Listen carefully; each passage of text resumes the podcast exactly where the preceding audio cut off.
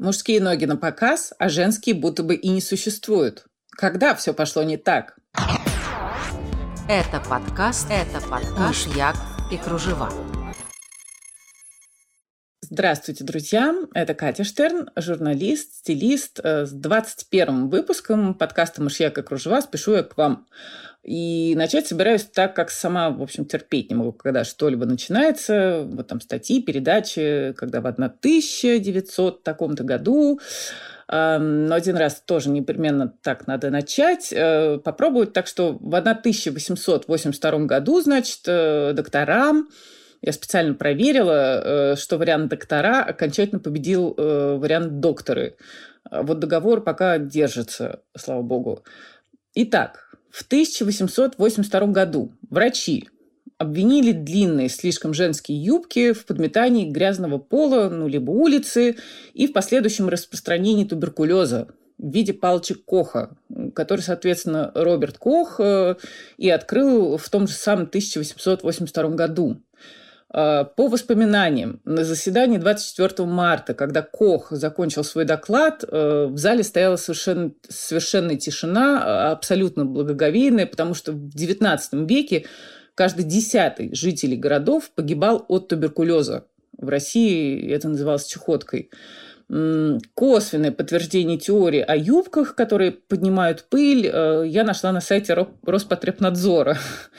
А, там выделен такой момент, что жилище действительно чаще подметали, чем мыли. Вот тебе и те же самые клубы пыли. Плюс чехотка считалась болезнью изысканной, красивой, да, в чем-то аристократической. Бог с ними, с рабочими, которые погибали на фабриках от, ровно от того же самого. У них наверняка что-то другое. А, то ли дело мы, представители высшего света, да, у нас и сердечные раны, и какие-то тонкие душевные переживания, и чехотка чехоточный румянец и блеск в глазах, э, такая изысканность, одухотворенность. Э, больные не считались опасными для окружающих, посещали церковь, посещали балы, э, главное, вступали в браки совершенно беспрепятственно, и диагноз, в общем, и не скрывался. Так что люди в корсетах обоих полов, да, и в длинных юбках уже одного пола свободно женились, размножались и все такое. Э, и делали они это и тогда, когда уже ни корсетов, ни длинных юбок э, не стало. Только в 1921 году первая вакцина БЦЖ, э, не первая, а впервые была введена новорожденному ребенку. Ну и поскольку до сих пор доподлинно неизвестно, что и сколько мы намели да, своими супер длинными брюками, а, мини, ой, мини, миди, макси юбками с зимы 2020 года, и дабы спокойнее провести его остаток, и не только, я надеюсь, э, предлагаю обратить наш взор на длину мини. А, благо варианты сейчас существуют и не холодные, и вполне себе элегантные эм, Мини общеизвестной случилась история. Да, возникновение такой радикальной послевоенной длины э, приписывают э, Мэри Квант и Андре Курежу. Э, Мэри Квант э, в свое время сказала, что ни она, ни Куреш э, Мини не изобретали, а сделала это ну, какая-то девушка неизвестная с улицы. В 1000 1955 году Квант с двумя приятелями, один из них станет ее мужем, а, открыли магазинчик, назывался он «Базар» э, в лондонском Челси. И там Мэри дала себе волю, поскольку считала, что одежды такой адекватный и покрой, и по стоимости для людей ее возраста, да, 20-something, э, попросту не существует. И э, в 1958 году Квант предложила э, покупательницам юбку выше колена, а уж дальше э, мини поползло вверх совершенно самостоятельно, потому что сшить такую юбку не представляло никакой сложности, и к дизайнеру было не обязательно идти, и к 1900 1969 году мини превратился в микро. Куреш, э, представивший юбку выше колена где-то в начале 60-х, эм, выпустил знаменитую коллекцию э, «Весна-лето» 1964 года э, с футуристическим дизайном, с футуристическими отсылками и как раз уже с мини в купе с белыми колготками, после чего утвердился в мысли, что мини изобрел он, а Квант всего лишь коммерциализировал идею, замысел. Что-то по времени, конечно, не увязочка у нас тут получается. Потому что, например, в 1964 тоже, том же году э, Пьер Карден запускает линию «Космокорпс». Э, это у нас, значит, эпоха Space Age, э, все бредят космосом. Эм, есть у меня, кстати, одна книга, там история освоения космоса. Эм, это запуск э, «Спутник-1» и выход Армстронга на Луну. И ни тебе Гагарина, ни Терешковой, ни Леонова, в общем, никого. Угадайте, где издана эта книга, на секундочку, в 2017 году. Ну так вот, у Кардена, значит, были орбитоподобные огромные пуговицы такие круглые же вырезы на одежде, э, ремни, э, такие, ну, тоже из будущего немножко, э, молнии, э, линии очень простые, да, намеренно простые, металлик, э, такая космическая униформа. У мужчин туники, у женщин мини-платья и сарафаны, кстати, с такими длиннющими сапогами. Дальше мы их обсудим. Так что мог бы и Карден тоже замолвить за себя словечко в свою пользу, эм, но не стал. Эм, Карден 2 э, июля у него был день рождения, Мэтру сейчас 98 лет. Эм, совершенно необсуждаемый новатор, да, гений.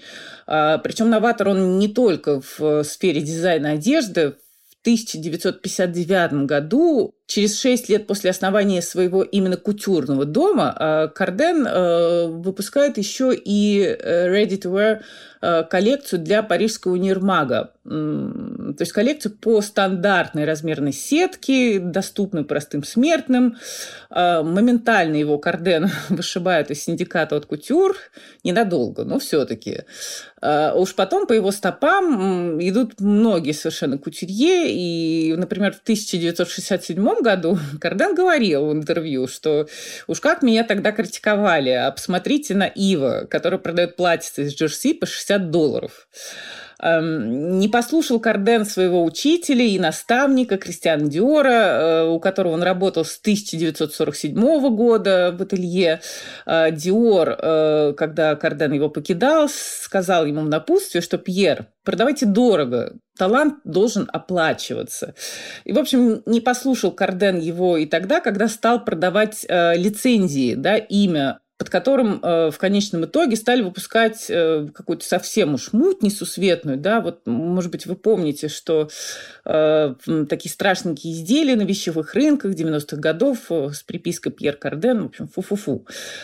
Э, ну, с тех пор Кардена с его стремлением сделать э, современную, э, классную и доступную, главную одежду э, косвенно связывают с разрастанием масс-маркета, да, его раздуванием, э, с деградацией ручного труда, э, с обесцениванием труда как такового и с экологическими проблемами, конечно, заодно. В общем, получается, знаете, а что, часовня тоже я. Э, странная, на самом деле, ситуация, потому что тот же самый дом Диор э, в 50-е э, тоже совершенно спокойно продавал лицензию на право использования своей торговой марки. И еще немножко о Диоре, его продавать и дорого. В Великобритании, где, значит, э, была и действовала Мэри Квант, э, существовало даже британское общество защиты мини-юбок. Э, ну, понятно, что не мини-юбок, да, как таковых, а женских прав и свобод, потом уже и мини-юбок как символы этих свобод. Так вот, когда дом Кристиан Диор отказался э, э, использовать мини в своих коллекциях, э, вот это общество защиты мини-юбок, вышла на протест э, с транспарантами и, конечно, мини. Эм, на транспарантах был написан, типа, там, «Диор, не трогай наши юбки». В 1966 году дело было. Э, Диора, на самом деле, уже почти 10 лет как не было в живых. Он умер в 1957 году.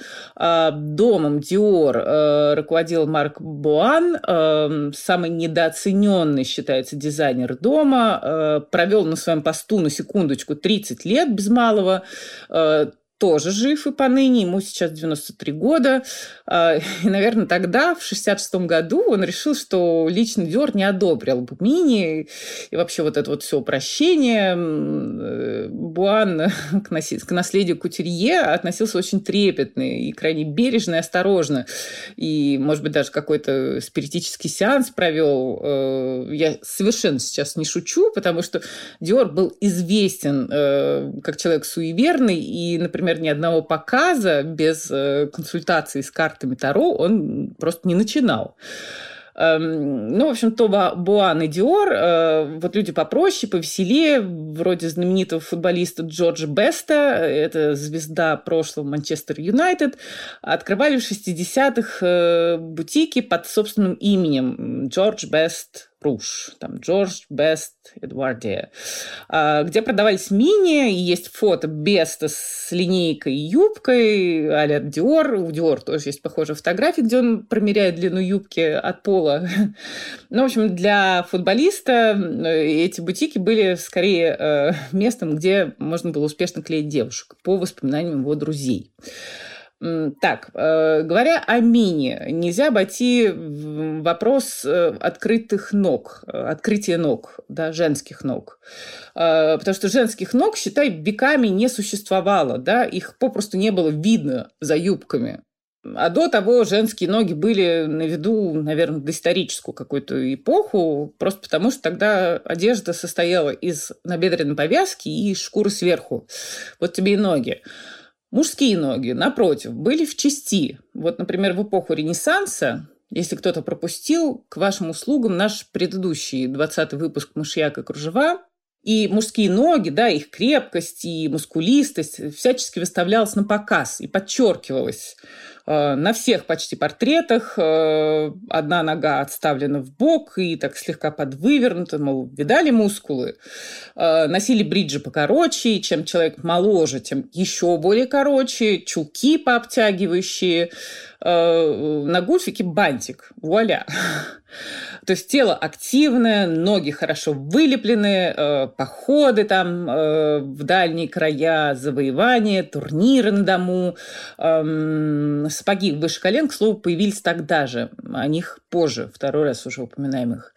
Э, про турниры, кстати. Очень забавно рассматривать рыцарские доспехи, сделанные для немолодого уже Генриха VIII в профиль корой с возрастом сильно э, располнел, э, и металл такой обтекает э, внушительный верх, э, внушительный торс, на ноги, ноги тонкие и закованы соответственно. И получается такой, знаете, воинственный и подозрительный Винни-Пух э, в рыцарских доспехах.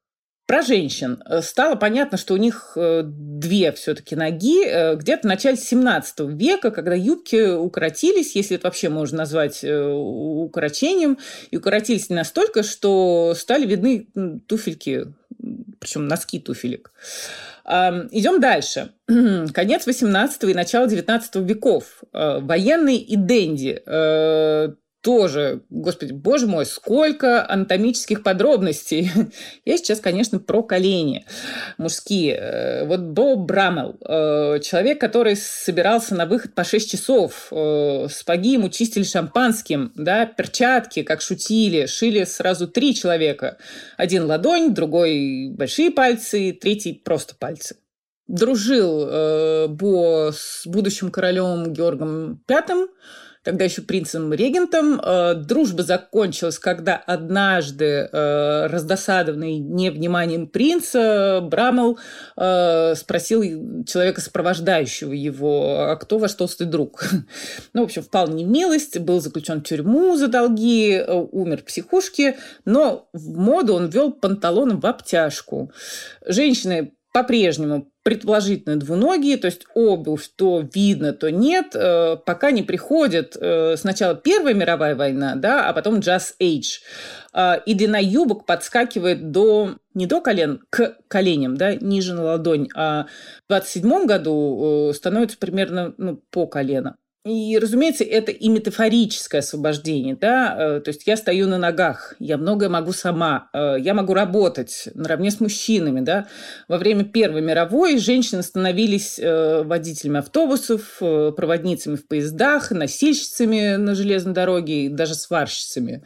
Поэтому стою на ногах, а позже танцую, причем еще как танцую, да еще с разными партнерами, да, не по записной бальной книжечке, как раньше. Посмотрите сериал «Вавилон Берлин», там, ух, какие танцы, вообще совершенно замечательно воссозданная обстановка. Существовало отдельное понятие «берлинский шик», э, наверное, отдельно об этом и расскажу, э, потому что, вот, например, про Жозефину Бейкер еще как-то известно. Вот про Валеску Герт э, очень немного. Посмотрите предварительно, очень экзотический персонаж. А, ну, в общем, одновременно происходит битва за брюки, то есть ног у женщин действительно две. А, в 30-е происходит э, определенный откат по длине. Э, это Голливуд, э, платье статуи богинь. Дальше у нас военное время. Снова длина юбок и расход ткани регулируются законодательно. К слову, мини был бы оптимальным выбором с точки зрения экономики. Но понятно, что какие мини на войне, и главное, кто его придумает в такое чудовищное время. Эм, так что юбки 14 эм, инчей или 35 сантиметров от земли, не короче и не длиннее. Э, после войны у нас Look, э, возрождение кутюра, шляпки, перчатки непременные. Мы хорошие жены, и тут тыдыщ, контрацепция, э, танцы в кедах без носков, с голыми ногами, ужас-ужас, скоростные самолеты, достали родители, и появление мини было, в общем-то, неизбежным. Надо сказать, что э, рассматривая вот э, скачки длины в 20 веке, всегда интересно ну, как-то отмечать, замечать, э, какая часть ноги остается на свободе, да, если можно так выразиться, и там, какие, условно говоря, участки Э, изгибы этой ноги участвуют в презентации. Э, вот возьмем те же 60-е. То есть мини носили с кедами, э, с балетками, с туфельками Мэри Джейн, и плюс колготки, либо какие-то гольфы, с сапогами, наконец, носили, го-го бутс на шнуровке, ну, такой более цивилизованный вариант, отличный вариант для танцев, колени э, чаще всего оставались открытыми, кроме варианта с длиннющими сапогами, уходящими прямо под юбку, да, как было у Кардена, как мы говорили раньше. Сейчас сохранились все те же вариации, и Мэри Джейн у нас снова в почете, там, с изделиями чулочно-носочной группы. А, но Основными, основным осенне-зимним вариантом является, конечно, мини плюс сапоги. Да, по аналогии, на самом деле, ми, миди плюс сапоги. А, сапоги имеется в виду длиной под э, коленом, Go-Go Boots тоже присутствует, у Анны Суи они, например, есть, либо уже совсем уходящие под юбку. Эм, пыталась тут вспомнить, когда последний раз у нас изгоняли ботфорты э, из списка позволительных вещей, да, ботфорта как э, такая метка провинциального гардероба, э, бросила это дело, потому что окажется потом, что происходило это там лет восемь назад, а тебе-то кажется, что это было вчера. В общем, ну их к черту эти воспоминания назовем нынешние сапоги просто высокими и очень высокими сапогами. Тем более, что у нынешних э, совсем высоких сапог и там просто высоких сапог есть отличительная особенность. Они отходят от ноги, да, они не облегают эту самую ногу. Очень симпатичные варианты были в коллекции осень-зима 2020 года у философа Ди Лоренцо Серафини. Там, знаете, как у кота в сапогах, и еще и на меху. С огромными отворотами у Диона Ли и с небольшими у Шанель. Э, в таких сапогах обычно изображают э, великана, которого съел кот. Ортопеды, вот эти варианты, отходящие от ноги, э, обычно не одобряют, но кто, когда их слушал, этих ортопедов, колено, конечно же, на виду сейчас вот не надо кричать про принятие себя, потому что свои колени пристально рассматривают абсолютно все. Ну, по крайней мере, очень многие. Я это знаю и из личной, и из профессиональной практики. А, если колени все-таки смущают, то два варианта у нас. Эм, во-первых, сапоги выше колена. Вариации облегающие, как чулок, да, кожа, винил к вашим услугам. А, либо свободные. Самый такой радикальный вариант был предложен э, брендом My Project в 2018 году. Эм, бренд тогда сделал эм, такие огромные сапожища а, совместно с брендом UGG, то бишь огромный уги в них сразу утопал по делам куда-то Рианна, э, который носит мини всю жизнь, совершенно независимо от какого-то своего актуального веса. И было ей, очевидно, тепло и хорошо.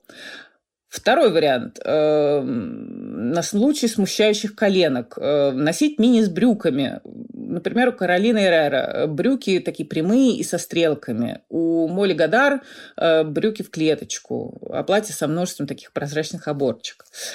Как сейчас вообще представлены мини, да, мини-длина? Какими предметами одежды? Ну, во-первых, жакетом. На голое и, или не совсем голое тело, плюс-минус пояс. Э, смотрим варианты у Redemption в таком очень э, декоративном исполнении. Э, бархатный ромбик у них такой на э, пиджаке. Э, внизу рубашка и галстук для пущей строгости. У Брэндона Максвелла пиджак э, с водолазкой и с шапкой. Ноги голые, очень красиво. Так, у Этро э, пиджак с бахромой, э, внизу сорочка и пояс для фиксации всей композиции. Э, сорочка длиннее пиджака, тоже очень эффектно.